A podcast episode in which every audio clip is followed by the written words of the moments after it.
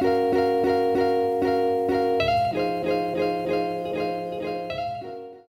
muy bien, Waters, bienvenidos de nuevo a este podcast del canal de Soul Figaro Art, este segmento que se llama Café, y Bocetos. Y me encuentro aquí con Adrián Ayala, eh, escritor de cómics y patrón y santo máster de este recinto de cómics llamado Comic Gram. Eh, antes que nada, Adrián, te quiero dar las gracias por, por aceptar esta plática.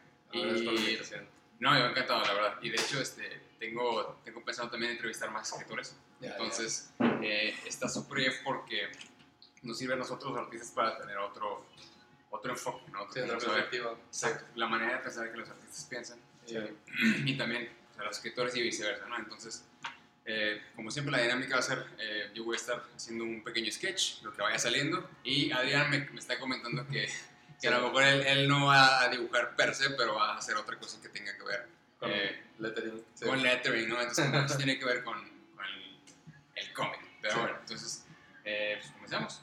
Ok. Eh, oye, Adrián, ¿cuál es tu, digamos, cuáles son tus gustos desde, desde que tú eras pequeño? ¿Qué es lo que te gustaba, que te llamaba la atención eh, en cuanto A a, los cómics. lo que sea que te haya llevado a decidirte por, esta, Ya. por este lado? Pues realmente, o sea, lo, que más, lo más atrás que me acuerdo en cuanto a relacionado a todo esto fue que cuando tenía como 10 años más o menos, decidí, o sea, le dije a mis papás de que quiero aprender a dibujar. Y ya, entonces me llevaron a un curso de dibujo para cómic precisamente. Y este. Y ya estuve, fue, fue como un curso como de. No sé si no me acuerdo, pero sí fue, o sea, fueron como, no sé, ponle dos meses que estuve en el curso.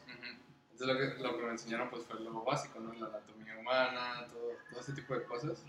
Este, pero al final, em,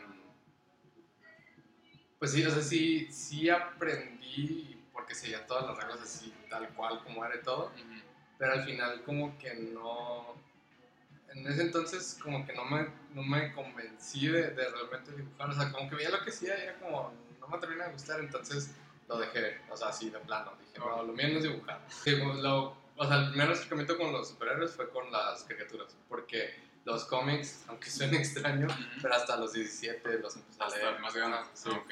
Entonces lo que veía era pues, la, la de Spider-Man de los 90s, la de Batman de Animated Series, Ujú, eh, los X-Men y cosas así. Y pues, o sea, me, me, me llamaba mucho la atención las las figuras, los monitos, todos los colores. Y bueno, quiero dibujarlos. Este, y pues eso fue lo que me motivó a, a llevarlo a, a, a empezar el curso, ¿no? O sea, que decir, bueno, voy a, a llevar un curso para aprender bien a hacer el- los dibujos. ¿Tú eres de aquí? No, ¿De yo nací en, en Guadalajara, Ujú. en Zapopan, Jalisco. Ah, ok. Y entonces nos vinimos para acá cuando yo tenía 5 años.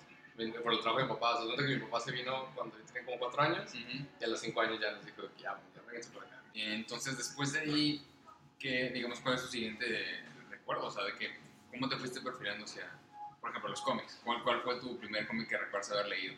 El primero, y lo tengo así bien marcado, es el de Ultimate Fantastic Four, de- pero en español. Porque en ese entonces, es- tengo muy bien el recuerdo de cuando fui por ese cómic, porque me acuerdo que fuimos a, fui con mis papás a San Agustín. y fuimos al Summers donde, donde estaba antes en la parte antigua, no que ahorita está en Main Entrance. Sí, sí, sí. En el- donde está el Chuck E. Cheese. Ya. Entonces, donde que yo estaba viendo así los estantes y en eso vi, vi ese de los Cuatro Fantásticos y como yo los conocía por, los, por las caricaturas y que habían salido la de Spider-Man y todo Ajá. eso, dije, bueno, pues voy a leer el cómic. Entonces ya lo empecé a ver y dije, ah, pues sí, es interesante. Y, como era el número uno, pues dije, pues ya tengo, o sea, ya puedo empezar aquí, ¿no? Entonces eh, lo agarré y también en esa ocasión estaba. Fue cuando estaba haciendo Civil War aquí en México. En español. Ajá. Y estaba el 1, el 2, el del Capitán América, el 1. Estaban varias series y dije, bueno, lo voy a agarrar y ya me las llevé todas. Entonces empecé a leer de los Cuatro Fantásticos y me acordé de, pues, de las veces que los vi en, los- en las caricaturas y fue así como bien raro para mí porque es el, como es el Ultimate, son adolescentes, ajá. Es así como, ¿por qué son diferentes? O sea, todavía no tenía el concepto de que si los universos alternos y todo ese rollo. Ujú. Y dije, bueno, pues está interesante, o sea, como quiera me, me, me gustó la idea de, del- de la historia que tenía. Y antes de, o sea, antes de agarrar ese cómic, nunca habías leído un cómic. No, Ni, nunca. ni lo habías visto No. en algún Oxxo o algo así, ¿no? Ese fue el primero, el primerito así que agarré de todos los que... Entonces viste ese cómic y te, te provocó algo, simplemente fue como que, ah, chido, porque de, de ese momento, así como me lo cuentas, eh, no sé si causó el, impacto suficiente como para, para, que tú te perfilaras o mm, fue no, más bien fue después porque, o sea, eso fue como lo que hizo que me empezaran a gustar los cómics y quisieron una colección. Ok. Y luego tiempo después, entonces mi historia es así un poco extraña cómo llegué a este punto. Todos, todos tenemos una manera extraña de cómo llegar. Porque, digo, eso fue a los 17. Y luego, o sea, algo que nada que ver, pero tiene relación, o sea, va perfilando esto, es que a los 19 yo dije, bueno, quiero eh, emprender algo. O sea, lo que fuera, quería emprender algo. Y, y hay un chavo con el que estuve trabajando en los proyectos en la facultad, pero nada, nada se terminó concretando por diferentes razones. ¿O sea, eran proyectos de la escuela? No, eran como startups y proyectos así como, eh, vamos a hacer este, una aplicación para esto, lo que sea. O sea, como que quería meterme en ese mundo. ¿Tú estabas en la prepa o estabas en la, carrera? Yo estaba en la carrera. ¿Y qué estabas estudiando? Eh, tecnologías de información. Ah, ok. Es una mezcla medio extraña de administración, finanzas, contabilidad y programación. Entonces... Todo lo necesario para sobrevivir. Entonces ahí medio... Durante un tiempo estuve programando. con, de hecho, con este chavo programé este... O sea, por, por, lo mismo que éramos programadores, fue como que dijimos, bueno, pues el camino está más fácil para, para nosotros porque tenemos el conocimiento tecnológico y podemos hacer las cosas nosotros mismos sin, sin tener que recurrir a contratar a alguien. Ajá. Entonces, eh, pues a los 19 ahí estuve haciendo mis intentos de, de crear algo y todo. No se concretó y pues estuve, trabajando, estuve haciendo prácticas en una eh, consultoría de desarrollo. Luego pasé a trabajar este, a Diversa, que es una empresa de facturación. Y este, Luego, cuando estaba en Diversa, tenía como dos años más o menos en Diversa, eh, mi papá me dijo que había un curso, o sea, yo le había externado a mi papá lo de que quería eh, emprender y todo. Y entonces luego me dijo de que, oye, ¿sabes qué? En, en Chile hay un, como un campamento de emprendimiento donde te enseñan o sea, todo, o sea, igual negocios, innovación y cosas así. ¿Chile, el país Chile? Ajá, sí. Entonces, eh, cuando tenía 23, ¿23? Sí Tenía 23 años, entonces me fui a vivir dos meses a Chile. Neta. Porque el curso era de dos meses. de chidos. Entonces, eh, había gente de todos los países, de Alemania, de Bélgica, de África, de... Bueno, no es país, pero bueno, venían de allá. es que no me acuerdo exactamente dónde era, pero sí, había de todas partes. Entonces, eh, al final del curso, o sea, durante el fue un mes del curso que nos enseñaron así como que súper intensivo todo. Y al final del curso lo que teníamos que hacer era eh, un proyecto que incluyera, o sea, como con todo lo que aprendimos, meternos a hacer un proyecto que podría ser una idea que eventualmente se volviera un negocio o puede ser un negocio así directo o lo que fuera. A mí se me ocurrió que como ya llevaba tiempo leyendo cómics y sabía un montón de cosas de los cómics, dije, bueno, pues voy a hacer un proyectito que sea con los cómics. no, necesariamente tenía que ser un negocio per se lo que teníamos que hacer, pero sí que algo que pudiera tener como... Involucrar esto. Ajá.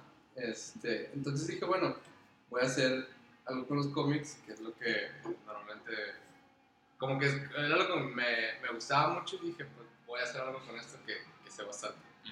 Entonces, eh, durante el mes siguiente, pues estuve trabajando, o sea, buscando como la idea de de qué hacer que estuviera a mi alcance y que pudiera hacer yo solo, sin, necesidad de, de, meter a alguien más, porque pues, no le puedo pagar, o sea, porque es un proyecto como hobby, y bueno, ¿qué hago? Entonces, eh, así fue como nació Comigram. Ah, Comigram inició como un boletín mensual por correo en el que yo hablaba de un cómic y su película. Entonces, por ejemplo, agarré Scott Pilgrim y entonces pues, me aventé todo Scott Pilgrim y luego vi la película y entonces hacía comparaciones de, ah, en la película pasó esto, o a mí me gusta la película por esto, y así. Eh, también las de Batman, de... No me acuerdo, agarré la de 300 también. ¿Cuál fue la primera que hiciste? La primera fue, el, primero, el primer número fue un especial porque era la historia de los cómics. O sea, como manera, así como muy condensada, de inició con el Yellow Kid, y fue pasando así, Marvel, DC, la Era Dorada y todo ese rollo. Como explicando a la gente si, que, si tiene su, o sea, que nunca hubiera escuchado antes de, de cómics, introduciendo a la gente. Ok. Entonces, Eh, empezó así y luego, eh, ah, bueno, a mí me gusta escribir y, realmente a mí lo que se me da más es escribir. Entonces, pues empecé a escribir eso, pero luego, eh, ahí mismo en Diversa, yo conocí un chavo que, bueno, hice eso, lancé el primer número en, ahí en Chile. Y luego regresé y luego le dije a un chavo que eventualmente se volvió mi socio aquí en Comicgram, le dije, oye, necesito que tú me ayudes a revisar los textos porque le gustaba revisar, o sea, él también le gusta escribir y aparte tomó cursos para edición de textos y todo. Entonces le dije, pues necesito que me ayudes a, a, revisar los textos para ver, este, pues que estén bien escritos y que no haya falta de ortografía y cosas así. Ah, si fuera tu editor, ¿no de cuenta? Entonces ya me empezó a ayudar a revisar todos los, los, los newsletters que le iba pasando. Y entonces también otro, un, otro de mis amigos, este, también es de Diversa, con el que estuve en la carrera todo todos los cinco años, bueno, cuatro años y medio que nos aventamos. Mi camarada. Ajá, también le dije de que, oye, ¿sabes qué? Este, ¿No quieres eh, ayudarnos también con esto? Porque también él de repente era así como, oye, no, pues este, este dato está mal, o este dato es así, o puedes cambiar este. Ah, pero del de, la, de el conocimiento de, general de los cómics. sí, de, sí. sí. que él, él conoce un poco más de cómics de, como más, este, como más independientes, no tan Marvel y DC, sino como cosas más de Alan Moore y cosas así más... Que más Dark Horse o más... No, tan mainstream. Exacto, sí. Entonces, eh, bueno, ya estábamos los tres en el proyecto y entonces eh, como que me quedé esa espinita de... Cuando estaba en la facultad quise emprender y no lo logré, y entonces empecé a hablar de Comic y en ese tiempo yo ya no coleccionaba cómics, o sea, para mí fue como, voy a alejar de los cómics, ya no voy a comprar, pero sí voy a seguir leyendo en digital. Ok, pausa. ¿Cuánto tiempo estuviste coleccionando cómics? O sea, tipo, ¿de qué año a qué año? ¿Y qué comprabas? Mm, cuando empecé fue a los 17 y terminé de coleccionar como a los 19. Y compraba, pues compré todo lo que salió de Ultimate Fantasy 4. Se acabó como en el 2, mm, no, como en el 10, una cosa así. Porque fue nada más los primeros números y lo cancelaron. Y así sí me dolió mucho porque quería terminarlo de leer. Este, también, bueno, tengo todo lo de Civil War completo en español. Tengo lo de World War Hulk, Planet Hulk. Entonces, yo cuando dejé de coleccionarlos fue cuando salió Secret Invasion y sí ya los dejé morir. dejé morir mi colección. ¿Por qué lo dejaste morir? Porque... ¿Ya no había nada que te interesara?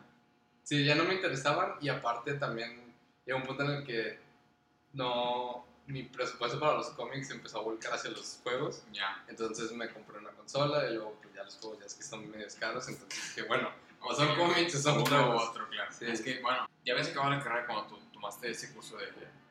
Sí, tenía dos años de que había salido de la carrera. Entonces estabas viendo ahora sí qué vas a hacer, o sea, ¿qué, qué te vas a dedicar? Sí, sí. Ok, y empezaste a hacer Comic Gram el... Ah, el boletín. Ok. Y entonces... Eh, cuando empecé lo de Comicgram, otra vez volví a leer cómics y a coleccionar cómics. Y cuando empecé a coleccionar otra vez, fueron, o sea, pues compré todo lo que necesitaba leer para las reseñas que hacía. material, material de referencia. Sí, sí, sí. Entonces tenía la de Scott Pilgrim, los, todos los de Batman, el 300, el de... Creo que el último que iba a ser era el de Watchmen y no lo alcancé a... O sea, lo escribí a la mitad y ahí fue cuando el proyecto cambió. Y entonces em, dije, bueno, cuando, ah, también otra cosa que influyó que dejara de coleccionar cómics fue el hecho de que la distribución de Televisa en ese entonces era muy mala. Entonces había veces en las que no, no podía conseguir algunos cómics.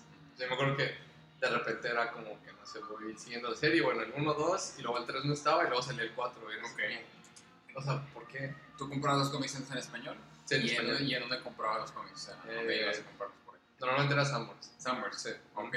¿Nunca, ¿Nunca fuiste a tiendas que Comicazo o...?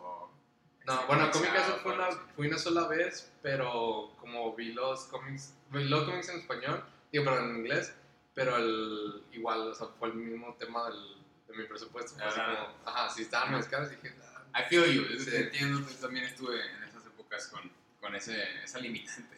Sí, sí, sí. Entonces. Pero eh, no hiciste, o sea, perdón que te interrumpa. ¿Empezaste a escribir para Comic o tú ya escribías tus cosas antes? Escribí mis cosas antes. O sea, nunca escribí, antes de este Comic Gram, nunca escribí así como historias per se, sino que como, escribes? como tipo, es que no le puedo decir poemas porque no rimaban, pero eran como, como textos inspirados, sobre todo, o sea, me acuerdo que estuve, cuando estaba en la prepa leí La Torre Oscura, Ok. y a mí me super fascinó esa historia, entonces todos los textos que escribía eran relacionados a La Torre Oscura, Ok, el orden del ok. pistolero, Como el La. Torre Oscura, ajá. Y este, te digo, o sea, nunca escribí historias tal Pero cual. está curioso porque es como, como si hubiera, la- lo estuviera platicando con no sé, alguien que le, que le gusta hacer eh, you know, fan art de sus personajes preferidos. En este caso, tú hacías escritos de, de, Sí, tu- sí. de tus títulos favoritos. En este Sí, caso, la, la Torre Oscura. A mí se me, hace, se me hace interesante eso, que es como una réplica, pero en Ah, en ah, escritura, ¿no? ajá, Está- cool. Ok. Y. Ah, sí, entonces, cuando salió lo del Comic Gram, entonces yo le dije a, a Gonzalo y a Dani, que fueron los, los- que son mis socios de aquí, les dije, bueno, pues tengo la idea de crear, o sea, hacer Comic Gram. Eh, primero lo que pensamos fue una tienda en línea. Ujú. dijimos, bueno, tal vez ahí no ocupamos un local, el inventario puede estar en mi casa. Entonces, o, sea, ocupamos- o sea, no ocupamos así como que una inversión tan grande como si fuera un local. Entonces yo les dije, este, ¿qué opinan? ¿Le entran? Les dije, yo me voy a salir Ajá. Del trabajo y me voy a dedicar a eso. O sea, Estás estaba en, en- en- ¿cómo se llama? Diversa. Diversa. Ujú. Era como de un trabajo de, de Godín, o sea, de... Sí, sí, era programador de 8 y media a 5 y media y pues era todo lo que hiciera. Ujú. Entonces yo les dije, ¿saben qué? Me voy a salir. Este, no los estoy forzando a ustedes a salirse. Si me quieren seguir, pues bien, si no, también. Ujú. Y dijeron ellos, no, pues mejor nosotros, o sea, nosotros nos tenemos que quedar porque tenemos ahí Compromiso. compromisos. Ajá. Y les dije, bueno, está bien, pero si me llenan. Dijeron, sí. Julio de 2015 ya fue así como que, bueno, ya tenemos los requisitos, o sea, porque también había que juntar cosas de ir a registrar este, la empresa en el y todo eso. Aún y cuando sea este, tienda online, o sea, era, era todo de, de Ujú. online y Sí. había Ujú, Sí, sí, sí. cosas... Porque igual, o sea, todas las, o sea, cosas que compráramos y todo eso, Ajá. tenían que facturarse, entonces necesitábamos un RFC para poder facturarlo, entonces teníamos que seguir todos los lineamientos de, de las empresas. Entonces, em, ya registramos la empresa y todo, eso fue en julio, o sea, en este año Comic Gram cum- cumple cuatro años de haberse fundado, Oh, ¿Qué, qué fecha? en el 3 de julio. ¿3 de julio? Sí. Ya menos. Sí, sí, sí, Ah, qué chido, a- qué chido, qué chido. Sí, sí, sí. Entonces, eh, ya fundamos Comic Gram y entonces lo que hicimos fue lanzar la tienda en línea con los cómics en español y eh, agregamos también playeras, funcos, este, y empezamos a ir a la Combe porque dijimos, bueno, pues si vamos a, o sea, como no tenemos un local para, para como, pues que la gente nos visite, dijimos, vamos a la Combe y ahí mostramos lo que tenemos, Ujú. para que la gente nos vaya conociendo. Eh, Sí, como, para promocionar, ¿no? Ujú. Ujú. Entonces em, empezamos a ir a la Combe y entonces ahí fue donde empezó el, el plan de, perdón, de la cafetería. Porque la gente se nos acercaba y nos decía, ah, está bien padre, no sé qué, porque lo que tratamos era como, pues, la mayoría de los, de los stands de la Combe son así como cuadraditos Ujú. y lo que hicimos nosotros fue que nos daban dos mesas, pero dijimos, bueno, nada más ocupamos una. Entonces poníamos una mesa y como que la gente podía como entrar al, al stand a ver. Entonces acomodamos así como en, en las paredes, acomodamos libreros y la mesa tenía los cómics, entonces la gente se podía medio pasear ahí adentro. Ujú. Entonces eh, llamaba mucha atención y la gente se preguntaba, no, no tienen un local y era como que no, nada más la tienda en línea. Ujú. Y entonces, ah, bueno, está bien. Entonces, em, para finales del 2015, hablé con Dani y con González, les dije, oiga, pues saben que tanto están preguntando por un local, que tal vez debería ser hora de empezar ahora sí a ver cómo, qué va a pasar. o sea, Alternativas. ajá, Sí. Entonces, em, empezamos el año, dijimos, bueno, vamos a acabar el año, empezamos el año a buscar eso, ¿no? Entonces ya empezó el 2016 y empezamos a buscar em, los locales y habíamos, estábamos viendo, primero habíamos pensado en, en Barrio Antiguo, poner, una, poner la cafetería allá. Y habíamos visto un local que nos había gustado y todo, pero ahí viene un pequeño, Un bachecillo. sí, un bachecillo en, en mi, en, mi historia, porque cuando es febrero, 6 de febrero, justamente estábamos viendo unos locales. Me regresé a mi casa, todo normal, y este, y tuve un problema de salud que tuve un infarto cerebral. Es una cosa así bastante peligrosa y de hecho los doctores me han dicho siempre que, eh, que están sorprendidos de que me haya ido también con eso. Este, y pues eso me mantuvo dos semanas en el hospital, como casi siete meses en rehabilitación. Entonces el plan, o sea, empezando el año, nuestro plan era abrir Comic en julio más o menos, o sea, que coincidiera más o menos con la fecha de la fundación. Pero pues con lo que me pasó fue así como, bueno, vamos a retrasar el plan y todo. Entonces, o sea, primero la salud, luego el trabajo. Y luego al final, eh, pues yo les dije, o sea, sí, o sea, me, me, o sea, me pasó esto, de la rehabilitación salió todo bien, o sea, ya estoy bien, perfecto y todo. Y les dije, pues, o sea, si ya logré pasar eso, pues no podemos dejar el plan que se muera, o sea, tenemos que seguir. Entonces, eh, movemos la fecha hasta noviembre ya se abrió la cafetería en noviembre, el 25 de noviembre del 2016. Entonces ya a partir de ahí empezamos con esto. Y en el inter de que estábamos abriendo la cafetería, ahí es donde empieza parte de lo de, de lo de escribir cómics, que fue cuando conocí lo de Umbrella Academy. Okay. ah, sí, sí, yo recuerdo que me contaste. Pero digo, ese, ese, ese highlight está, está, está muy interesante. Antes de que continuar, ¿de dónde sale el nombre de Comic Gram? Eh, Comic este, está bien simple la explicación, ah, pero cuando estaba haciendo, pasar, cuando estaba haciendo el boletín, em, pues tenía que sacar un nombre. O sea, mi cerebro fue así de que lo más básico, de que eh, el universo del cómic, cosas así, pero luego, pues obviamente estaban ocupadas esas cosas y dije, no, tiene que ser algo como más, más original y no tan, sí que tenga que ver con los cómics, pero no tan obvio de los cómics. Entonces, eh, me acuerdo que en esa vez estaba hablando con mis papás por Telegram. Entonces, ¿Telegram qué es? Es este, como tipo WhatsApp, donde me haciendo mensajes. Este, y entonces estaba hablando con ellos en Telegram y les estaba diciendo, no, no, pues estoy haciendo un proyecto, no sé qué, le le dije, es de cómic, pero necesito ponerle un nombre. Entonces pensé así como, dije, o sea, una carta, no, no, o sea, dije, como carta no, la, en inglés dije, es el letter, y dije, no, pues no puede o sea, no me suena. No se transfiere bien. Ajá, entonces dije, bueno, y en eso vi Telegram. Y dije, Telegram, y fue así como, pues eso también es así como, llega así de que de manera periódica. Y Ajá. Ah, comi, Telegram, Comigram. y ahí nació. Nació.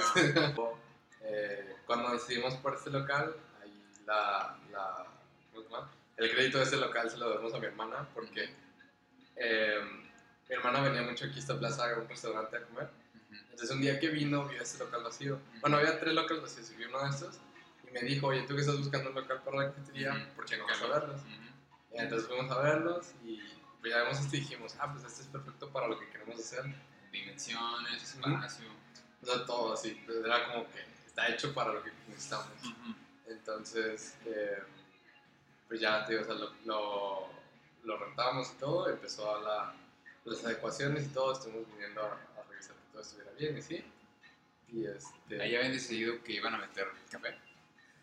No, eso fue desde antes, porque cuando yo hablé con Dani Gonzalo en, a finales de 2015, yo les dije, ok, vamos a poner local, pero yo les dije, no quiero que sea una tienda de cómics, así como solamente los cómics. o sea, yo, yo, les comentaba que, por ejemplo, las veces que había ido a Comic Castle, o en el caso de que iba a Summers, digo, o sea, voy, compro los cómics y me tengo que ir hasta mi casa para leerlos. Dije, yo lo que quiero es que haya como un lugar donde puedas ir a, comprarlos, pero a la vez sentarte y disfrutarlos ahí, convivir con, con, los artistas, con la gente, con todo, o sea, que fuera como un lugar de convivencia.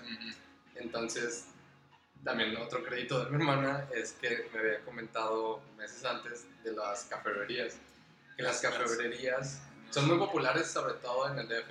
Okay y hay una que se llama, muy popular que se llama El Péndulo, que es una librería con una cafetería dentro. Okay. Tipo lo que tiene Gandhi aquí, el de Hidalgo, pero allá en el péndulo es muchísimo más grande. Y tal cual es lo mismo, o sea, puedes ir a comprar los libros pues, y leerlos. Sí, sí, sí, sí. Están así como en salitas lunch y todo ese rollo. Entonces dije, bueno, pues eso es. Eh, dije, bueno, si existen café con libros, ¿por qué no café con cómics? Claro, Entonces, Eh, les hice así como el pitch de, de la idea a Gonzalo y Dani y dije, no, está perfecto. Entonces ya decidieron que, que se iba a hacer este, lo que íbamos a hacer para, para poder como diferenciar a Comic Gram.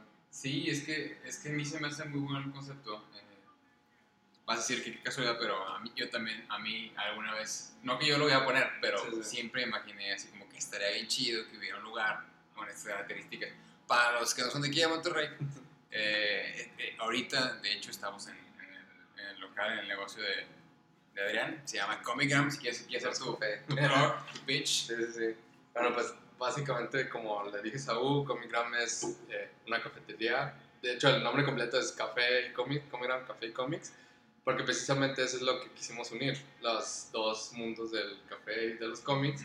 Entonces, eh, pues este lugar es básicamente un espacio de convivencia, tanto para la gente que le gusta los cómics, para gente que no sabe de cómics, porque también es otra cosa muy importante que, que siempre decimos aquí y, y es parte del, de la filosofía de nosotros es no necesitas ser un experto para venir aquí. Hay gente que viene y dice, oye, ¿sabes que nunca he leído cómics? Entonces decimos, ah, bueno, bienvenido. Dinos qué te gusta. No, me gusta Batman. Ah, bueno, pues tenemos estos libros de Batman, te recomendamos este y así. O, no sé, no, no me gustan ninguno de los personajes, recomiéndame algo de amor o algo de chiste, así. Entonces ya le vamos recomendando cosas y pues se van felices porque les dimos algo que, que pueden empezar a leer. Este, y también por otra parte, eh, considerando pues que los cómics no son como invención de una máquina o salen así del aire. Tenemos en consideración exactamente la gente que los hace, a los artistas, a los dibujantes, a los escritores. Y también el enfoque de esto era para poder traerlos y darles un espacio en el que pudieran mostrar sus trabajos, como ya sucedido que te hemos invitado dos veces aquí. Y este y pues sí, pues para que la gente pudiera venir a verlos. Y como me dice Cintia, mi novio también, que, que se lo Cintia. Hola como, como me dice, como dice ella, más bien que, que la gente se dé cuenta que los artistas son de carne y hueso también. O sea, que no son como dioses que están allá en, un altar y así. Sí, sí. Porque sí, o sea, a todos nos ha pasado. Por ejemplo, a mí también me pasaba que, que yo veía a algunos artistas en las convenciones y era así como que no, pues es que, ¿cómo me le acerco a saludarlo? ¿Cómo le digo? Como inalcanzable de cierta manera. Exacto, pero, o sea, ya conociéndolos a, a ti, a Andrés, a a Burto, a Rex y todos, pues me doy cuenta que no, son personas bastante amables, agradables, con las que podemos convivir. Y pues eso te va a ser parte de lo que queremos hacer aquí también. Que la gente se dé cuenta que puede venir y convivir con ustedes y que no los vea como, ah, están ahí en un pedestal. No, no, no, para nada, ¿no? Este, y no, yo encantado de que de todas las invitaciones que me has hecho, este, yo sigo súper agradecido. Eh, y ahorita regresamos a, platicar más de, la visión de, tu negocio porque me gusta mucho. Pero entonces regresamos a que viste el local, eh, que tu hermana te pasó el tip y estaba súper adecuado para lo que querían hacer. Exacto. Después de eso, ¿qué siguió? Ah, y por cierto, me da mucho gusto que ya estás bien de, lo que te pasó. Gracias, gracias. Este, ya después de eso, pues empezó tío, las adecuaciones y todo. Se tardaron como dos meses. Abrimos en noviembre cuando estaban construyendo, o bueno, cuando estaban haciendo aquí las adecuaciones, ¿qué, qué, qué sentías? O sea, que pues por una parte, materializado, que lo que tú tenías tú en, tu mente, ¿qué onda? Por una parte era así como que no me lo creía de, o sea, empezó con un proyectito que era un boletín y que yo les hacía el chiste allá en Chile a mis compañeros que les decía, tal vez algún día se haga un negocio de esto, pero no es seguro. y, y, era como, wow, no puedo creer, o sea, por una parte o sea, era la emoción de poder ver materializado esto. Por otra parte, también era como un poco de miedo de, o sea, voy a tener este, gente que va a interactuar y que si el servicio no sé qué. y, y, algo, por ejemplo, también que, que, estuvo muy marcado fue el hecho de que yo les dije que, o sea, desde que lo pensamos, yo dije, quiero aprender a preparar café. Entonces fui a un curso de barista y desde que inicié la cafetería hasta hoy sigo siendo barista de, ah, aquí. De repente cuando no, no, este, no estoy trabajando ya abajo en mi oficina, vengo acá a preparar bebidas. Súper chido. Este, entonces era una mezcla de emoción y miedo de, ya va a empezar la cafetería, pero va a venir la gente. La verdad es que la aceptación de la gente ha sido muy buena. Hemos conocido una gente muy, muy, este, muy buena con nosotros, muy amable. Hemos hecho amigos, este, a ustedes también, por ejemplo, que los hemos invitado. Este, entonces realmente sí estoy muy agradecido con todos y que, que, les haya gustado el proyecto, que sigan viniendo, todos los buenos comentarios y todo, y siempre tratamos de, de mejorar, pues, este, porque eventualmente suceden detallitos aquí y allá, pero pues es parte de, de del día a día. Pero sí está, está muy padre ver todo, cómo ha funcionado todo esto. Sí, es eh, como, como todo lo que es un proyecto y que es nuevo y que a lo mejor no hay nada previo, o sea, nada que se le parezca. y un proyecto nuevo, o sea, en general siempre es una mezcla de emoción y miedo, como me acabas de, describir, eh, de cualquier índole, pero pues, es como una barrera que vas pasando y vas superando y te vas dando cuenta que pues, no, no era tan tanto el, el feeling, ¿no? Sí, sí, sí. Y, ya, y, sigues caminando, y sigues caminando, que es, este, que es lo más importante, siempre, siempre sigue adelante. Sí. Eh, y bueno, y está muy ad hoc, obviamente, el, el lugar con todo el tema de los artistas y, los cómics, entonces por eso me, yo me encantaba estar aquí ¿no? y, de platicar de tu negocio. Eh, pero me quiero enfocar otra vez más en, en, ti, en tu, en tu, habilidad de escritura, este, cómo la fuiste desarrollando a partir de, me dijiste, de Umbrella Academy. Sí. Ajá. Cuando, ahí, cuando conocí Umbrella Academy, igual me tocó leerlo en español porque lo, o sea, la manera en que yo lo conocí fue un día que fui a Summers y vi los cómics sueltos de Umbrella Academy que publicaba Camito y dije, bueno, está bien. Y luego vi que sacaron, o sea, los iba a comprar, pero luego vi que sacaron, o sea, fue un día y luego al día siguiente vi que estaba el libro.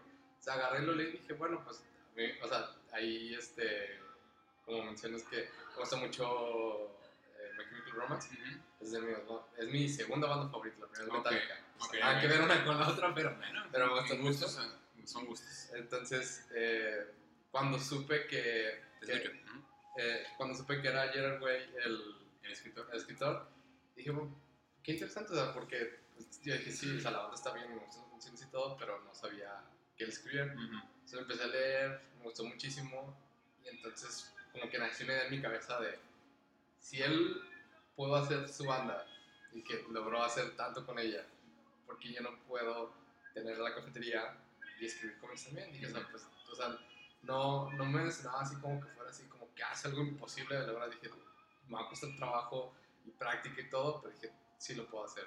Entonces, em, empecé a leer sobre cómo escribir cómics. Me compré, por, o sea, encontré por ahí que me, me recomendaron un libro que era el de Making Comics de, de Marvel Way. Eh, no, de Making Comics de Scott McCloud. Ajá, sí, ese que es más orientado hacia los artistas, pero igual sirve también para los escritores, porque te eh, hace pensar visualmente, o sea, te, te, da todas esas cosas que, que de repente como escritor se te pueden ir de que, o sea, es, este, es muy necesario que nosotros entendamos como escritores también la parte visual, porque al final de cuentas lo que nosotros escribamos es lo que tenemos que transmitirles a ustedes para que lo dibujen, y entonces te, compré ese libro, empecé a leer un montón de cosas, bajé scripts de Alan Moore, de un montón de gente más, y empecé a ver cómo lo hacían. Entonces... Pero no, no, o sea, antes de, antes de que te inspirara Umbrella Academy, no, tenías un rato en escribir. Sí, ah, sí, me cuenta que lo último que he escrito era lo de, lo de mm, Comic Gram. Y si acaso de repente en mi blog escribí así algunas entradas, pero fue como dos o tres ya de, después de eso. Y pues las cosas que escribía, o sea, las, pues sí, las cosas que iba a escribir eran cosas más como aburridas de planes de negocio y comic y todo ese rollo. Pero así como historias, no. Y de hecho eso fue la, la parte que a mí, a mí lo que me preocupaba era eso, como que bueno, sí, o sea, me gusta escribir y escribo cosas, o sea, las cosas que he escrito de lo de la Tom Oscuro y todo eso. Dije, pero no son historias, o sea, son como textos nada más. Entonces a mí me preocupaba mucho eso. Y me acuerdo que entré a un curso de, de, de redacción, pero también o sea, nos enseñaron así como de las partes básicas de una historia y todo ese rollo. ¿De dónde era el curso? Eh, de la, cuando existía Central Ficción. Ah, ¿cómo no? Claro. ahí con Kidek. Con Kidek. Ah, ¿Tomaste el curso de Kidek? Ajá. Saludos a Kidek. este y entonces nos enseñaron las cosas básicas de las historias y como ejercicio teníamos que hacer historias dentro del... O sea, el, o sea, el curso era como dos horas y teníamos que hacer las historias ahí mismo. Entonces, eh, pues escribí ahí varias como... No me acuerdo cuántas fueron, como unas 20 historias. Y pues teníamos que leerlas en voz alta pues para recibir retro de los demás alumnos. Sí, sí, sí. Entonces... Eh, ¿Y qué tal? ¿Cómo te fue ahí? Pues bastante bien, o sea, las, las historias que les contaba así les gustaban y todo. Tienes buena reacción. Ajá, entonces dije, bueno, tal vez no estoy tan mal para contar historias y, eso me, me, como que me motivó a, a seguir este, el camino de, de contar historias. Y para entonces yo ya estaba con lo de los cómics. O sea, entré al curso de porque ya no encontré el cupón al de guion. Y dije, bueno, pues si, si la parte que me preocupa un poquito más ahorita es lo del storytelling, o sea, de, de saber contar una historia bien, pues voy a entrar aquí. Entonces ya entré con él y te digo, o sea, eh, el feedback de las historias fue como que sí les gustaban y dije, bueno, pues sí, sí tengo... No, no estoy tan mal. Ajá, exacto. y entonces, eh, después de eso, eh, terminé el curso y una de las historias que escribí me, me gustaba mucho y dije, bueno, voy a tratar de, de hacer un guion de esa historia. Se llamaba, bueno, se llama Magia Negra. La historia es, ahorita que ya la pienso, tal vez está medio simplona, pero me gustaba mucho. Que era de un niño que se encontraba, un chavito de prepa que se encontraba con un libro y era escéptico de la magia, o sea, creía que era como tontería así.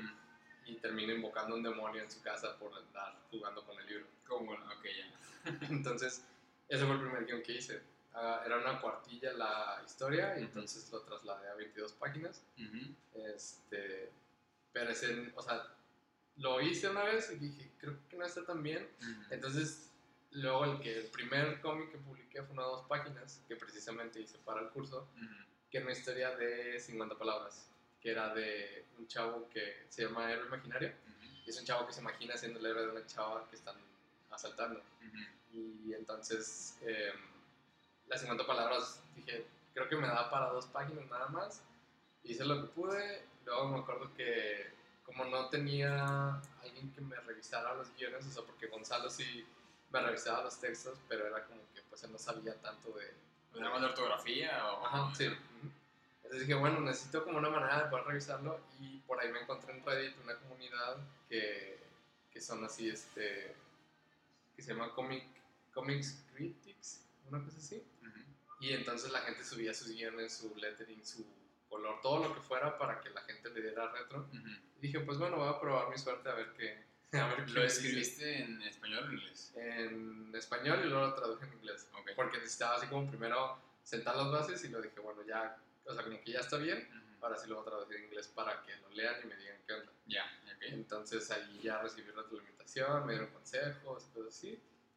En base a eso, perdón, eh, lo, fui lo fui modificando. Entonces ya una vez que lo dejé listo, dije, bueno, ya, esto sí me gusta para, para, para buscar a un dibujante. Luego, ahí mismo en el Comic Critics encontré otra comunidad que se llama Comic Book Labs, que ahí este... Eh, ahí puedes encontrar con quién, o sea, empatar con un dibujante, con un escritor, con un lettering. Como armar un equipito. Ajá, sí. Entonces vi un chavo que publicó de que estaba, que tenía como comisiones abiertas y le dije, bueno, pues va. Entonces le dije a un chavo de Argentina, se llama Guillermo Villarreal. Okay. Y le dije, oye, mira, tengo un cómic de dos páginas, ¿qué opinas si, si, si, me, si me ayudas a dibujarlo? Uh -huh. Me dijo, a ver, mándamelo para leerlo y ya te digo. Me dijo, ah, sí, está bien. Me gustó Entonces, y, ajá. y, le entró. Entonces empezó a dibujarlo, este, ya me fue, mandando, me fue mandando así como los bocetos, los layouts de las páginas y todo. ¿Y qué, qué, qué no, tuviste cuando, cuando, viste que dibujaban sus ideas? Fue increíble, o sea, para mí esa primera vez fue así como, o sea, es, es posible, o sea, para mí fue como, no puedo creerlo, o sea, realmente todo lo que estoy viendo es lo que yo escribí uh -huh. y, y, es así como, era, fue un sentimiento muy bonito y como de realización, de ver que mis palabras se transformaban en una imagen, este que contaba una historia. Ya, yeah, qué chido. Entonces, eh, no, creo que se tardó como un mes porque le, le dije que le iban, a pagar, le iban pagando por partes lo, lo, de las páginas. Ajá. Y luego ya al final pues, me entregó todo eso. Y, y ya bueno, ahí también entra la, la otra parte de, la, de, aparte de la escribir guiones, que eh, estoy practicando lettering. Porque desde que empecé lo de escribir guiones dije, bueno, no sé dibujar, no sé colorear, no sé pintar. Uh -huh. O sea, ese tipo de cosas como más gráficas no sabía. Uh -huh. Pero luego vi que había muchos escritores que también al mismo tiempo eran hacían lettering. Uh -huh. Y dije, bueno, pues si, si ellos lo hacen así, o sea, si combinan las dos cosas, dije, pues yo también voy a intentarlo. Entonces, también ahí, por ejemplo, me compré el libro, un libro de lettering de Richard Starkins. Y, bueno, o sea, venían así todos los consejos y todas las instrucciones de cómo hacer lettering. Y, yo le hice lettering al de Diario Imaginario. Entonces, Ah, con eso ok. practiqué. Ya. Porque yo le dije al chavo de que, ah, bueno, este, o sea, como era así súper inexperto en ese entonces, le dije, oye, ¿y el lettering lo haces tú, lo hago yo? Le pido, y me dijo, no, pues ese ya, dice, yo no sé hacer lettering. No, más bien me dijo, o sea, yo no, yo no me encargo del lettering, dice, si quieres hacerlo tú, pues hazlo tú, si, si no, busca a alguien más. Y dije, bueno, voy a intentarlo. Y entonces ya, ya aprendí, este, luego el ilustrador, bla, bla, bla. Y entonces ya, eh, ya lo terminé. Y eventualmente seguí bajando páginas, scripts para seguir practicando. Y, Entonces aquí un pequeño paréntesis. Ujú. Muchas preguntas que hacen, eh, sobre todo los que están iniciando, en- tanto escritores como, como artistas, que, que no tienen idea de cómo comenzar. Eh, y una de las cosas que, eh, es que es más recurrente es que están buscando artistas y que no tienen eh, cómo, cómo pagarles.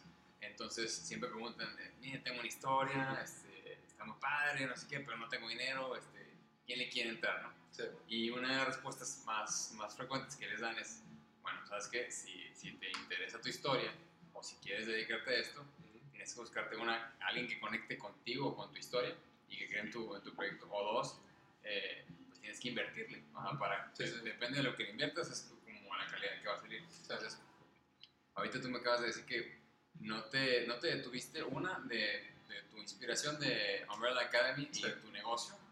Eh, es, tú, por lo que entendí, dijiste, yo- eso no me va a detener a mí, yo tengo Sí, que sí. seguirle porque quiero, quiero escribir eh, o parte de mi negocio. ¿no? Entonces buscaste cómo hacerle, te metiste a varios grupos, buscaste gente que te pudo ayudar.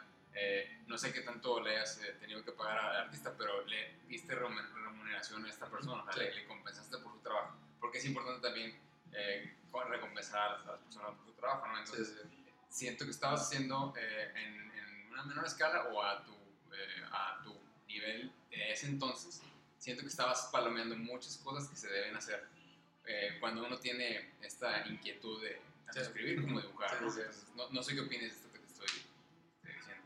Sí, de hecho, o sea, digo, como era medio inexperto, fue así como que no me aventé así de, ah, voy a hacer las cosas así, sino realmente estuve mucho tiempo viendo como el proceso. Te documentaste. Ah, sí, o sea, documenté como todos los pasos, todo lo que debe ser, cuánto se les paga a los artistas y cosas así, y dije, bueno, como no voy a aventar a hacer un cómic de 22 páginas así de que, porque, o sea, uno, no tengo, no tenía el guion, Ujú. el guion de Magia Negra no me gustaba para Ujú. hacerlo, este, el presupuesto no lo tenía, Ujú, y la experiencia en, en cuanto a eso dije, no, o sea, es demasiado grande. Entonces dije, bueno, me voy a ver con algo más pequeño, dos páginas, y entonces aprendí, te digo, todos los pasos necesarios.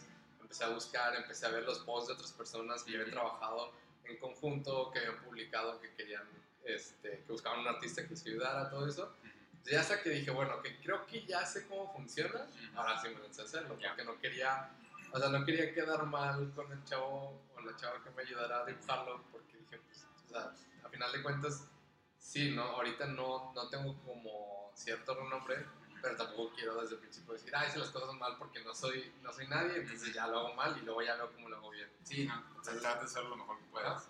Entonces, eh, en ese sentido, sí, o sea, lo, lo traté de hacer así como, no, o sea, no siguiendo como un manual de paso uno, paso dos, paso tres, pero sí tratando como de entender a grandes rasgos lo que representaba, pedirle a alguien que me hiciera el guion, este, digo, pero que me dibujara el guion, este, lo de los pagos, etcétera Claro. y todo. Este, pues porque al final de cuentas, o sea, es este, o sea, yo realmente sí quiero que esto se vuelva como un trabajo para mí. Y eso, y eso a mí me dice que tú tienes eh, el, el interés genuino ¿no? Sí, de hacer lo que necesitas hacer para lograr tu sueño, en este caso, ¿no? que es Ujú. este, la escritura. Y esto es algo que yo no me canso de decirle a, a la que pregunta, sobre todo cuando estás iniciando. O sea, eh, tanto ser artista o ser eh, escritor o colorista o todo, todo va a requerir de mucho trabajo, de mucho esfuerzo, nada te viene fácil y vas a tener que eh, aguantar muchos momentos de, de frustración sí. y de sí, momentos difíciles, ¿no? Que vas a tener que sacrificar varias cosas para lograr tu, tu sueño, ¿no? Y eso es algo que siempre lo, lo trato de repetir y repetir. Sí. Eh, y regresando, después de que te, te dieron este cómic de este chavo de Argentina, ¿qué, qué, fue lo siguiente que hiciste? Um, lo siguiente luego, luego fue, pues, digo, empezar lo del lettering, o sea, porque ya había comprado el libro, ya había visto cómo, cómo, o sea, empecé a practicar así en hojas vacías, así, haciendo las formas y todo, y entonces dije, bueno, ya tengo el, cómic, voy a hacer el lettering. Entonces ya me aventé el lettering. ¿Me estás haciendo a mano todo? ¿El lettering? Eh, no, lo estaba haciendo en el ilustrador. Y entonces ya lo hice, este, y en ese entonces lo publiqué en mi blog también. Y ya lo compartí y todos dijeron que ah, estoy padre, debería seguirlo y no sé qué. Y, y este, yo dije, no, nada más son dos páginas ahorita porque es para lo que me da la historia, realmente me había más. Entonces dije, bueno, pues si o, sea, con lo mismo que pasó cuando estaba en el curso con que si les gustó este, dije, bueno, tal vez sí puedo hacerlo, o sea, no estoy tan mal para escribir los guiones. Ya, poco a poco, o sea, vas como, eh, no cumpliendo, eh, vas eh, palomeando así pequeños objetivos, ¿no? Sí, pequeñas victorias. Logros, pequeñas victorias, exactamente. Y entonces, algo que también siempre tuve en mente a la hora de iniciar fue, y también lo leí mucho por ahí en Reddit y en todas partes donde vi era que empieza pequeño. Sí. Entonces, fue de dos páginas y sí, de repente soñaba así como, voy a pasarle a todos de, ah, voy a aventar una de 100 páginas porque es que mi novela gráfica y mi proyecto así, mi ópera prima. Y claro, claro. Este, Todo el mundo pensamos así. Y yo dije, no, o sea, no, o sea, realmente hay historias que tengo en la cabeza quiero contar bien y dije, hasta que no tenga más experiencia y, haya y la haya regado en otras cosas, no voy a contarlas porque quiero que salgan bien. O sea, realmente me importan mucho. Y no es que las demás no me importen, sino que realmente es como en estas va mucho de mí y no quiero que salgan mal, quiero que salgan muy bien. Entonces, eh, pues seguí practicando con guiones, de repente me encontraba... Hay una, hay una cuenta de Instagram muy buena que se llama eh, Writing Prompts. ¿Una cuenta? Sí, es una cuenta de Instagram. Este, ¿Cómo se llama? Writing Prompts. No me acuerdo cómo es el username, pero, o sea, el nombre de la cuenta, el, el como nombre es Writing Prompts. Ahí lo que hacen es subir, o sea, las fotos que suben son como cuadritos negros que traen así como, no sé, por ejemplo, te dicen, eh, eres este, un vampiro que soporta la luz y tienes que ir a, al planeta X a hacer algo escribe. Ajá, sí, ya, lo que tú quieras. Entonces ese tipo de cosas a mí me ayudaron mucho para poder estar, o sea, sacando ideas, porque también no es como que, ah, sí, me levanto y ya tengo una idea, sino a veces me cuesta trabajo encontrar ideas, sobre todo para cosas como más chiquitas, porque hay unas que ya las traigo desde hace mucho pegadas en la cabeza, y ya las anoté, hice algún desarrollo de cosas y ya tengo ahí como la base. Pero así como para seguir con, con las otras más chiquitas, me ayudé con, con ese tipo de cuentas. Y digo, habrá quienes digan que, piensen que es así como una especie como de, trampa hacer eso, pero es como, pues no, porque al final de cuentas me están dando una idea base y el desarrollo ya es mío. y como me dice Cintia también, todo depende de cómo cuentes las historias. O sea, porque puedes contar la misma historia, más bien, o sea, puedes agarrar la misma historia y cada quien va a contar maneras diferentes por su experiencia, por su pasado, por su manera de contar las cosas, que si los detalles, que si esto, entonces dije, pues bueno, o sea, sí, sí es válido hacer eso también, o sea, de, sacar ideas de, de, de, ese tipo de cuentas. Fun fact, eh, yo el, este semestre, bueno, en febrero, tomé el curso de Quebec, el de escritura, eh, fue más intensivo, este fue como en dos meses, eh, y era una vez a la semana y tres horas, a la, bueno, tres horas a la semana, una vez a la semana. Sí, es que también era dos meses cuando yo fui, nada más que eran como dos horas a la semana. Y no, eh, digo, pues no por eh, echarle errores a, a, a algo pero la verdad es que estuvo buenísimo el curso. o sea, y yo que jamás había escrito, eh, también quería meterme como en, el, la manera de pensar de los escritores para saber cómo yo puedo contar una historia mejor o cómo, cómo puedo apoyarme mejor en, en escribir un guion y la verdad me sirvió mucho. Y ahorita también, pues yo estoy tratando de escribir una historia yo mismo, ¿no? pero desde otro enfoque. Pero bueno, lo que, lo que quería decir era, eh, así como tú te metiste al, curso de, para investigar, pues es importante saber las bases, es importante conocer los métodos de la escritura, aunque cada quien tenga cosas diferentes o, un estilo diferente de cómo cuentan las cosas, partes de, ciertos, de ciertas bases, ¿no? Que es lo mismo en el dibujo. Eh, tú tienes tu estilo, si quieres, pero tienes que conocer las bases, ¿no? Entonces, ya depende de cómo tú lo, metas o cómo tú lo cuentes, ya es, es, es tu, tu, manera de, de, las cosas, pero definitivamente necesitas estudiar las bases. Sí, sí, sí, sí, es un hecho porque igual también pasa con los o sea, porque me ha tocado ver ahí igual en Reddit, se me lo paso en Reddit viendo las cosas que hacen los demás también, que hay gente que llega y es como que dice, ay, pues es que, o sea, es muy sencillo hacer un guion, o sea, nada más le dices a la, al artista de que pone esto, pone esto, pone esto, y es como que, si lo vemos fríamente, sí es como relativamente sencillo hacer eso, pero tienes que entender la secuencia de lo que estás pidiendo al artista para que tenga la, la secuencia narrativa. O sea, de repente guiones que veo que es así como que, ah, bonito, esto está haciendo, nos está viendo a la derecha y luego quieren que esté afuera de la casa y es como que, espérate, o sea, o sea, ¿dónde está el camino que siguió para seguir hasta la salida de su casa y cosas así? este, entonces de repente sí como que se les olvida, como dices, las bases del, del, del de lo del guionismo y, y, dicen, no, pues ese es mi estilo, así son mis historias. Y es como, pues sí, cada quien tiene su estilo, pero hay ciertas reglas que no puedes pasar por alto porque si no, entonces es un mugrero lo que estás haciendo. Es un, a lo mejor suena como cliché, pero es, es muy verdadero el, decir que para poder romper las reglas necesitas conocerlas primero. Entonces, conoces las reglas y ya que una vez que las conoces, sabes cómo doblarlas o cómo romperlas, pero a tu favor. si no las conoces, no vas a hacer un buen trabajo. Y tu historia no va a estar entretenida y no va, no va a tirar nada. Entonces, y eso también se logra con la experiencia. O sea, la, vas a regar, eso es un, es un hecho. O sea, tus primeras historias, tus primeros proyectos, mis primeras historias así, o sea, la vamos a regar y, y, y aguantar vara, ¿no? Pero hay que seguir y seguir y seguir. O sea, esto, es, esto no es de, una, de un día para otro. Exacto.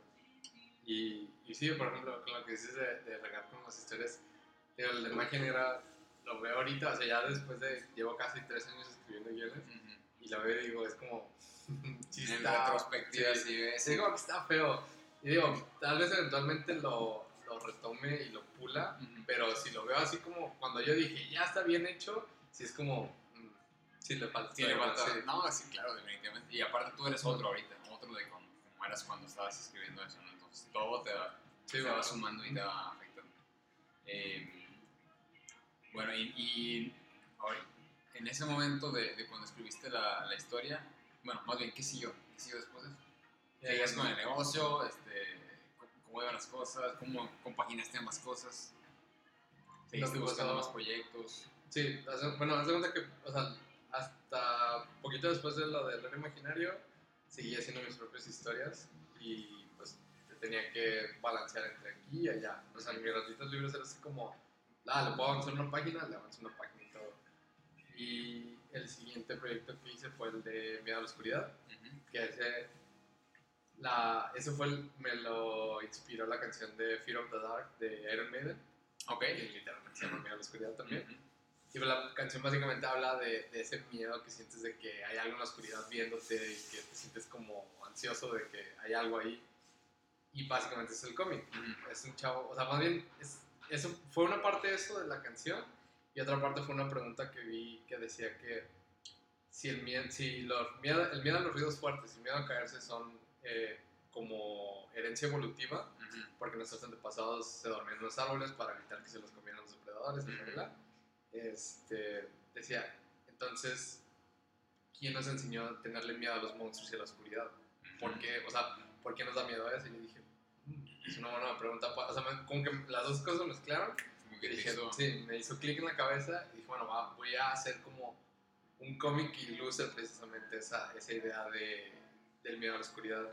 Entonces, eh, pues el cómic es básicamente eso, es preguntar qué fue lo que vieron nuestros antepasados en la oscuridad que hasta estos días sigue causándonos miedo ver a los monstruos. Y, porque nadie te enseña a tenerle miedo a los monstruos. Es como que te enseñas a un chiquito un monstruo y le da miedo. Pero es como que, ¿por qué? O sea, ¿por qué sabe que tiene... Qué buena pregunta. Y, y así nomás de bote pronto, ¿será que los miedos... No, ¿será que a lo mejor los monstruos serán una manifestación de nuestros propios miedos? O sea, de que no sabemos qué ella. Exacto. Y nuestra mente está, es, es, entonces tú te imaginas lo peor y eso es lo que un monstruo sería para, para no sé, para una persona quizás. Sí, sí. Pero ahorita como de respuesta. Sí, es, como lo que dicen de, de, mirar al vacío y que el vacío te mire de vuelta, es como, qué miedo. Este, entonces ese lo, ese lo dibujó una chava que se llama Viri. Bueno, su, su username es Viri, Virus Visal, es una chava de Puebla. Y la verdad no, la conocí por Twitter y ahí hablo con ella de repente en Twitter. No me acuerdo exactamente cómo fue que la conocí, pero el punto es que empezamos a interactuar y así. Y un día dije, bueno, pues eh, empecé a tener como esta idea de, de hacer pequeños comicitos así con artistas mexicanos. Y dije, bueno, voy a decirle a ella a ver qué opina. Y le dije, son cuatro páginas, historia, bla, no sé qué. Y dijo, ah, sí, está bien, yo la hago. Y ya le pasé el guion y este, esa vez el lettering se lo aventó ella también. Entonces en ese sí, lettering no lo hice yo. Ya. Y este. Y al final fueron eh, pues cuatro páginas de, te digo, o sea, como ilustrando esa duda que, que, me quedó a mí de por qué le tenemos miedo a los monstruos y así. Y quedó bastante bien. Eh, ¿Lo publicaste? En sí, también está en, en el blog, está publicado ese. De hecho, o sea, por ejemplo, lo que hago ahora con los guiones es que he estado subiendo los guiones así sin, aunque no estén dibujados y también los cómics están ahí, entonces están ahí todos juntos. Y, luego, por ejemplo, la colaboración con Billy salió que, eh, ¿se ubicas Pixelatl? Bueno, en Pixelatl tiene un concurso este que se llama Secuenciarte. Sí. Y cuando fue la edición del 2017, yo los conocí en el 2017 y vi que tenían el concurso ese y dije, bueno, ya, o sea, aparte del de Miedo a la Oscuridad, ya tenía otros como dos o tres guiones que había practicado. Y dije, bueno, tal vez ya me, ya me sentí un poquito más seguro como para participar en algo así. Y entonces eh, empecé a hacer una historia. Em, la historia original era. Eh, la historia original estaba basada en Halloween y, y muy inspirada en la en el cuento este de Edgar Allan Poe de la máscara de la muerte roja. Ok, no, no lo conozco, pero digo, me suena es, Edgar Allan Poe. Sí, sí, es que es un cuento de una fiesta de una persona así como muy rica. Y entonces, a la media, es, más o menos me acuerdo, que es como a la medianoche se aparece alguien, un invitado que nadie conoce con una máscara roja. Y entonces está como buscando matar al que organizó la fiesta porque era algo así como la representación de la muerte. Una cosa así. Ok, ok está inspirado en eso. Y entonces eh, empecé, empecé como con esa base y al final eh, la empecé, o sea, como que no me convenció, la empecé a cambiar muchísimo hasta que llegué a lo que es ahorita la historia que estoy trabajando para Pixelatl, que se llama Chivalba. O sea, nada que ver. Eh, empezó con algo Halloween, luego lo cambié a mejor usar el Día de Muertos y luego del Día de Muertos me fui a a la cultura maya y el inframundo. ok, me imagino que hay elementos que, que se, se, relacionan de, de, las historias, ¿no? O sea, ahorita que me dijiste esas tres cosas, como elevaciones a los, muertos o a los no vivos o con sí. aspecto sobrenatural. Y a lo mejor por eso fue mutando hacia los mayas, así, ¿no? Sí, porque más que nada como el enfoque que quería darle era como ese tema místico, de la muerte, como dices.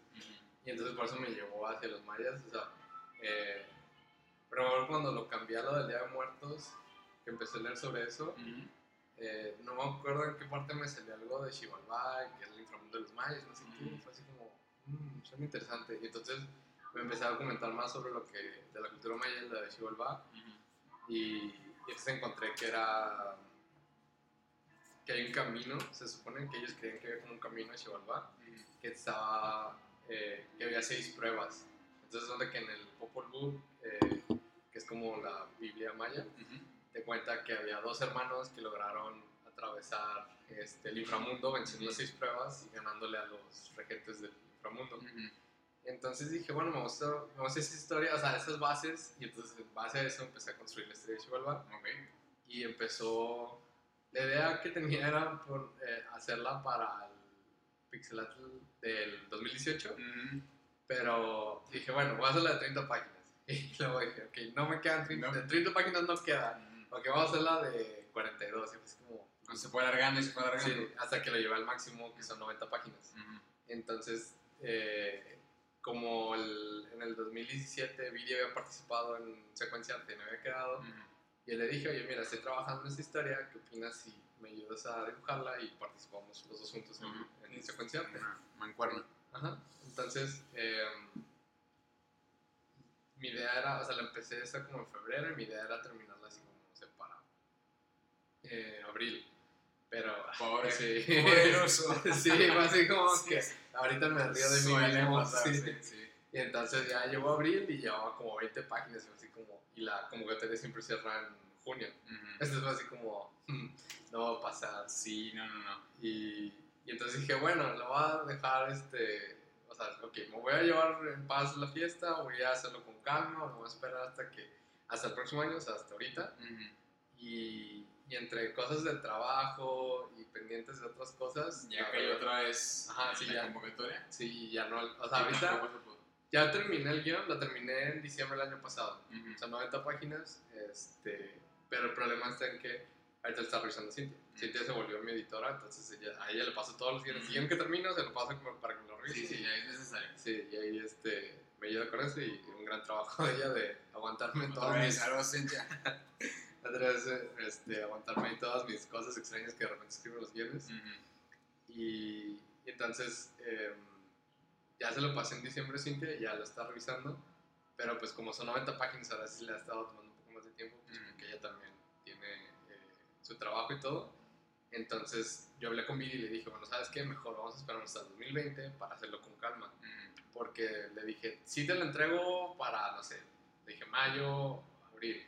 Este, y al final le dije, no, ¿sabes qué? Va a ser muy apresurado, no va a quedar bien, nos vamos a enojar los dos porque nos va a quedar como, como así. Entonces, pues, es uno de los proyectos que estoy trabajando ahorita este, y en espera de que quede, ya quede editado y que Billy me pueda empezar a ayudar a dibujarlo. Ya. Y este proyecto tienes trabajando ya como hace dos años. Sí, porque lo empecé en el 2017. No, perdón, lo empecé en el 2018. Y sí, ya van casi dos años. No, va un año. En teoría. No, espera, va más. Va un año y medio. Sí, casi dos años de que lo empecé. Porque en el 2017, después de la convocatoria, fue que empecé a, a querer buscar hacer una historia. Y este. Y apenas hasta el año pasado, a finales del año pasado, fue que lo terminé. Sí, digo, te lo, te lo comento porque es eh, igual que ahorita que mencionamos que uno piensa que lo va a acabar en cierta fecha y lo más, lo más seguro eh, es que no, no se cumple esa fecha. Entonces, la moraleja aquí sería, empiecen ya. Sea lo que sea que estén haciendo, empiecen ya, porque no va a salir como ustedes piensan que va a salir. Y, y tampoco va a salir probablemente de la calidad que ustedes piensen, entonces van a tener que arreglar muchas cosas entonces, ya sea ese cómic que están dibujando, o ese guion que están escribiendo, o ese videojuego que están programando, empiecenlo, empiecenlo, empiecenlo ya. Y, met- y piensen meterlo en, su- en un concurso del siguiente año o de dos años más adelante, ¿no? Sí. Para que quede, para que quede bien.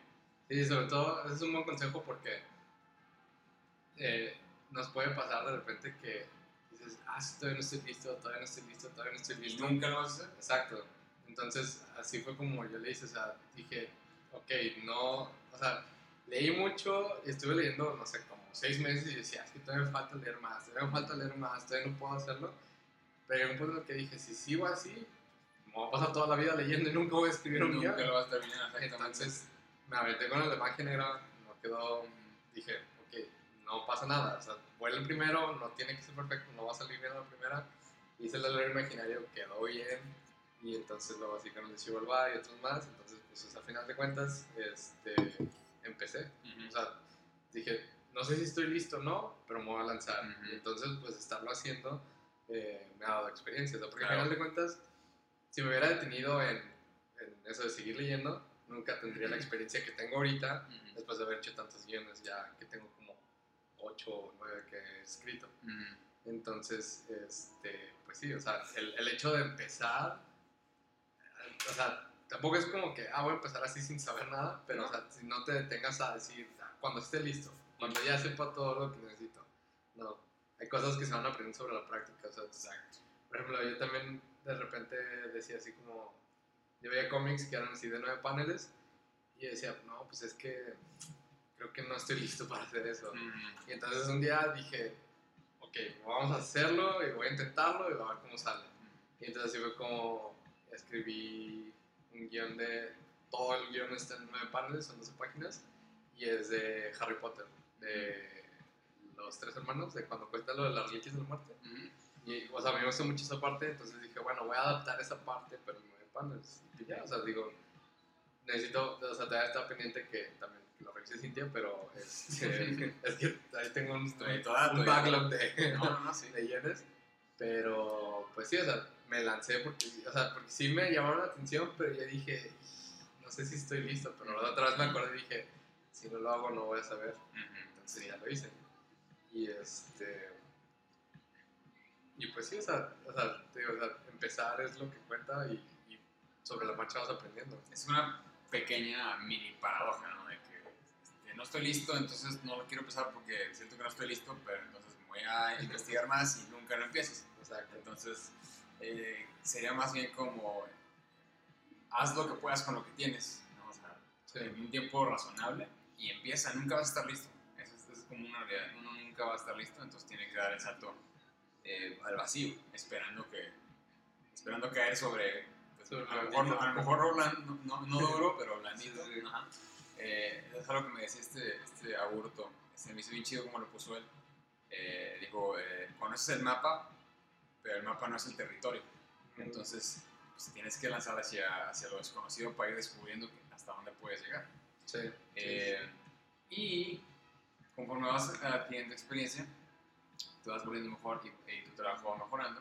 Entonces, eh, cosa que no habías empezado si, si no habías empezado antes, como te usan el mini Y otra cosa que te voy a contar, el, el, hecho de compartir tu trabajo o tus guiones eh, porque eh, también entiendo que hay mucha gente que quizás le da pena, le da pena compartir sus escritos o sus dibujos, y güey, es normal, es natural, ¿no? Pero tú, ¿qué le dirías a, a, estos chavos que están empezando y que les da pena que lean sus escritos o de que no empiezan porque no quieren publicar todavía porque sienten que no están listos? ¿cuál, sería tu, opinión?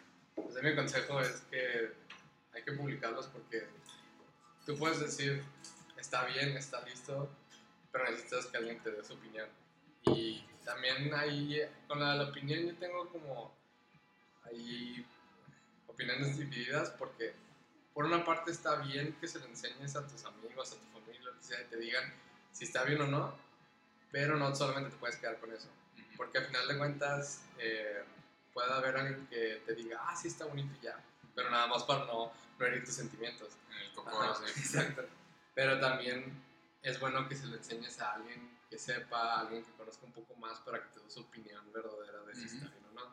Que también no es como que trata, o sea, tienes que tratar de no tomarte muy a pecho, porque, por ejemplo, a mí me han dicho cosas en mis guiones, o sea, las veces que las he subido a Reddit, me dicen cosas y es como, yo sé que no me las están diciendo de manera hiriente, pero sí es como que sí duele así de, ah, lo estás haciendo mal, me estás para esto, pero al final de cuentas, eh, en ese momento sí me dolió y sí me enojaba y yo decía, que no, es que no saben nada, pero luego ya como más tranquilo decía, bueno, que tienen razón, hay que mejorar esto y todo, entonces eh, sí es necesario compartir las cosas que haces, porque si se vuelve como, es un concepto como lo que dicen de la cámara de eco, o sea, de que estás hablando contigo mismo, estás pensando contigo mismo nada más, y entonces no, pues no va a haber cierta mejoría porque es, no va a haber quien te diga, ah, pueden mejorar esto, pueden moverle aquí o allá, lo que sea. No crece, no evoluciones. Exacto.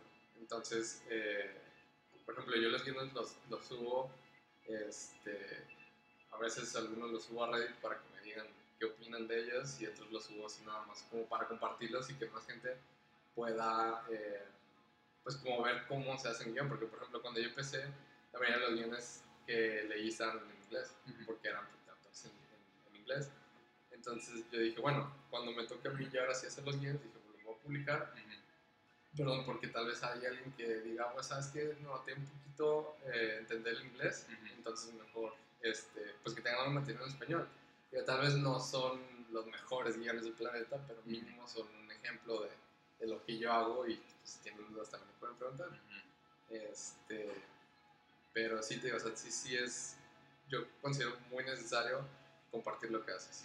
O sea, si, si, si, recibes feedback, sea bueno o malo, te va a servir. Si es malo, te ayuda, o sea, te va a doler, pero te va a ayudar. Si es bueno, también te hace ver en qué estás haciendo bien las cosas, porque no todos te van a decir está mal y está feo y todo. O sea, digo a ver quién te diga ambas cosas, pero te va a servir. Claro, en ambos lados de la moneda. Hay, hay crítica de todo.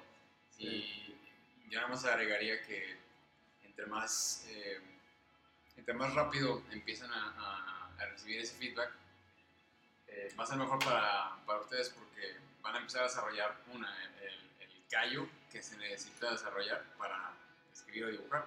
Y dos, van a empezarse a ser inmunes a las críticas destructivas, que esto es muy necesario en este negocio, ¿no? Tú tienes que tener una piel de, así de adamantium, porque te van a, te van a llover eh, críticas, hagas lo que hagas, o sea, hagas lo que hagas, o sea, lo mejor que hayan leído o, sea, en su opinión, lo peor que hayan leído, siempre te van a llover eh, críticas, ¿no? Entonces, desarrollen esa piel, esa piel dura y utilicen lo que sí les sirve y dejen pasar lo que no Sí, sí, sí. Sí, porque va a haber comentarios de todo. Y también uno no se puede poner en el plan de, ah, es que nadie sabe lo que hace, no entiende, ni es mi estilo y es mi manera. Porque también es ser como muy cerrado a mejorar. Si alguien te dice que puedes mejorar algo, no te lo están diciendo por, por molestar, sino es porque realmente quieren que mejores. Sí, eso no lo percibe. Ajá, sí. Muy bien. Oigan, entonces, ¿y qué sigue, qué sigue para ti? ¿Qué sigue en, cuanto a proyectos? ¿Cuál es tu, tu objetivo último? Este, ¿Quieres escribir para las grandes o quieres hacer tus propias cosas? ¿Qué te gustaría? Por una parte, o sea, estoy escribiendo mis propios cómics. De hecho, estoy trabajando en dos proyectos. Todavía no puedo decir mucho de ellos porque están ahí cocinándose. Ajá. Pero estoy trabajando en dos proyectos grandes. O sea, ahora sí ya me estoy aventando cosas más largas que, que simplemente este, los bien chiquitos. Y pues metas así como más grandes, a mí sí me gustaría llegar a, Marvel. Y sobre todo del Capitán América. ok, o sea, ya sé que, que es así como tal vez un sueño muy lejano, pero o sea, poco a poco estoy trabajando para, para generar más experiencia, más contenido y pues tal vez algún día poder hacer un pitch o algo. este, pero pues lo mismo, o sea, si no empezaba por alguna parte y ya tenía ese señor como bueno, ¿cómo va a llegar ahí? Entonces, eh, por una parte es eso, o sea, llegar a Marvel y, digo, si algún día llego a Marvel puede que no me digan, ah, sí entra al, al Capitán América, luego, luego, tal vez otra cosa, pero poco a poco. Y también otra de las cosas que me gustaría hacer es este, publicar en Image. Órale. Sí. Entonces, o sea, básicamente eso serían como elementos, o sea, Marvel, Image y cosas mías ahorita. Okay. Súper chido, súper chido, perfecto. Eh, lo mejor es tener eh, las metas y trabajar diligentemente por ellas, ¿no? Un, objetivo a la vez y ir palomeando, ir palomeando esos, esos logros que van teniendo. Sí, sí, sí. Porque es un maratón, es un maratón, es una carrera. Sí, sí, yo sé, o sea, por ejemplo, o sea, desde que empecé fue como que, o sea, también por ejemplo, otro consejo es como que no se desesperen si las cosas no es como, ah, ya mañana me están marcando de una editorial a la que trabajé con ellos. O sea, las cosas van poco a poco. Como te digo, yo llevo tres años en esto y yo sé que es como, va a tomar tal vez diez más llegar a cumplir lo de Marvel y lo de Image. Pero poco a poco voy ahí sumando cosas. O sea, yo dije, o sea, por ejemplo, el otro día puse un post de, los, de las páginas, que así como, que empiezo con una página es como que, ah, nunca voy a acabar. Y, y entonces ya cuando llego al final es como, ah, ya lo terminé. Sí, no estaba tan difícil. sí. Entonces de repente suena como que es así como una meta así gigantesca, pero si lo reduces a, cosas más tangibles, o sea, más eh, digeribles, poco a poco puedes ir llegando. Correcto. No desesperarse porque, como dices, es un camino largo y las cosas no suceden de la noche a la mañana. O sea, llevan su tiempo, pero al final creo que la, la recompensa de, del esfuerzo y la espera que tuviste es bastante buena. Sí, rewarding. Exacto. Este, oye, para ir cerrando entonces, si tú le pudieras pues, comentar algo al pequeño Adrián, ese pequeño Adrián de 11 años cuando descubrió su, su primer cómic, ahorita sabiendo lo que sabes, ¿qué le comentarías? Um, yo le diría que no, que no se desespere tanto, porque me acuerdo, o sea, ahorita ya tal vez le bajó un poquito la raya, pero en aquel entonces era muy perfeccionista, entonces como decirle, tranquilo, las cosas salen, sí, pero no la primera, okay. necesitas tiempo y este y decirle que, digo, al final de cuentas no, no lo dejé aunque me decían cosas, pero que el hecho de, que en ese entonces que me decían cosas, no lo dejé, pero igual, o sea, que no se sienta mal de, de decir, ah, a mí me gustan los cómics y soy súper ñoño porque no, no importa. O sea, eventualmente eso se va a convertir en nuestro trabajo. Y siento que si ese pequeño Adrián pudiera verme, se sentiría orgulloso de decirle, mira, estamos trabajando en los cómics, o sea, tanto en la cafetería como en los sillones, estamos trabajando en los cómics. Entonces, este, realmente creo que sí estaría muy orgulloso de mí Qué chido, oye, qué chido. De hecho, es, es lo primero que me, que me responde que lo que pensaba en cuando era este, morrito, este, de que cuando viera tu futuro así de que lo hicimos, lo hicimos, y de ay, qué chido. Entonces está, muy, está muy, muy chido. Este, de nuevo te quiero felicitar por, por Comic Gram, por logros en, en, este, en este lugar, en este business que pues se ve que le estás metiendo mucha pasión y, y, mucho cariño. Y también, digo, animarte a seguir escribiendo, animarte a seguir ganando experiencia. Este, no dudo que vayas a lograr tus objetivos. Este, ¿Dónde te pueden encontrar tus, tus redes sociales? Eh, pues principalmente en Twitter, que es lo que más eh, uso y donde normalmente comparto mis cosas. Que ¿Cuál es? Adrián con doble R 17. Ok. Este, en Instagram realmente no publico nada más que fotos personales. y este, pero en Twitter sí es más, este, ahí me pueden mandar un mensaje, una pregunta, lo que sea. Y este, y es donde siempre estoy publicando cosas de lo que estoy haciendo. Eh, bueno, este, voy a poner la información también de, de Comic abajo en, ¿sabes? en la descripción del video para que te puedan encontrar ahí también. Tiene línea para que compren sus cómics si no los compran, si no dónde conseguirlos para que les compren aquí. Y si no son de aquí también, tenemos ah, envíos a toda la República. Ah, perfecto. pueden comprar también sus cómics si, si no están aquí en, Nuevo León eh, y se los envían. Está, está ahí chido. Este, pues bueno, pues de nuevo, muchísimas gracias por, por haber estado aquí en, en Café de Bocetos. Vamos a enseñar lo que, lo que hicimos, aunque sea. Este es un pequeño rostro ahí que me aventé y Adrián se aventó su lettering. Lo cual, pues, muy bien. Excelente. y, pues bueno, Warriors, con esto me despedimos. Otra vez esto fue Café Bocetos en Esaú Figueroa Art. Yo soy Esaú Figueroa, dibujante de cómics. Estuve con Adrián Ayala. Y pues, never give up and never surrender. Nos vemos en el siguiente. Hasta la próxima. Hasta luego.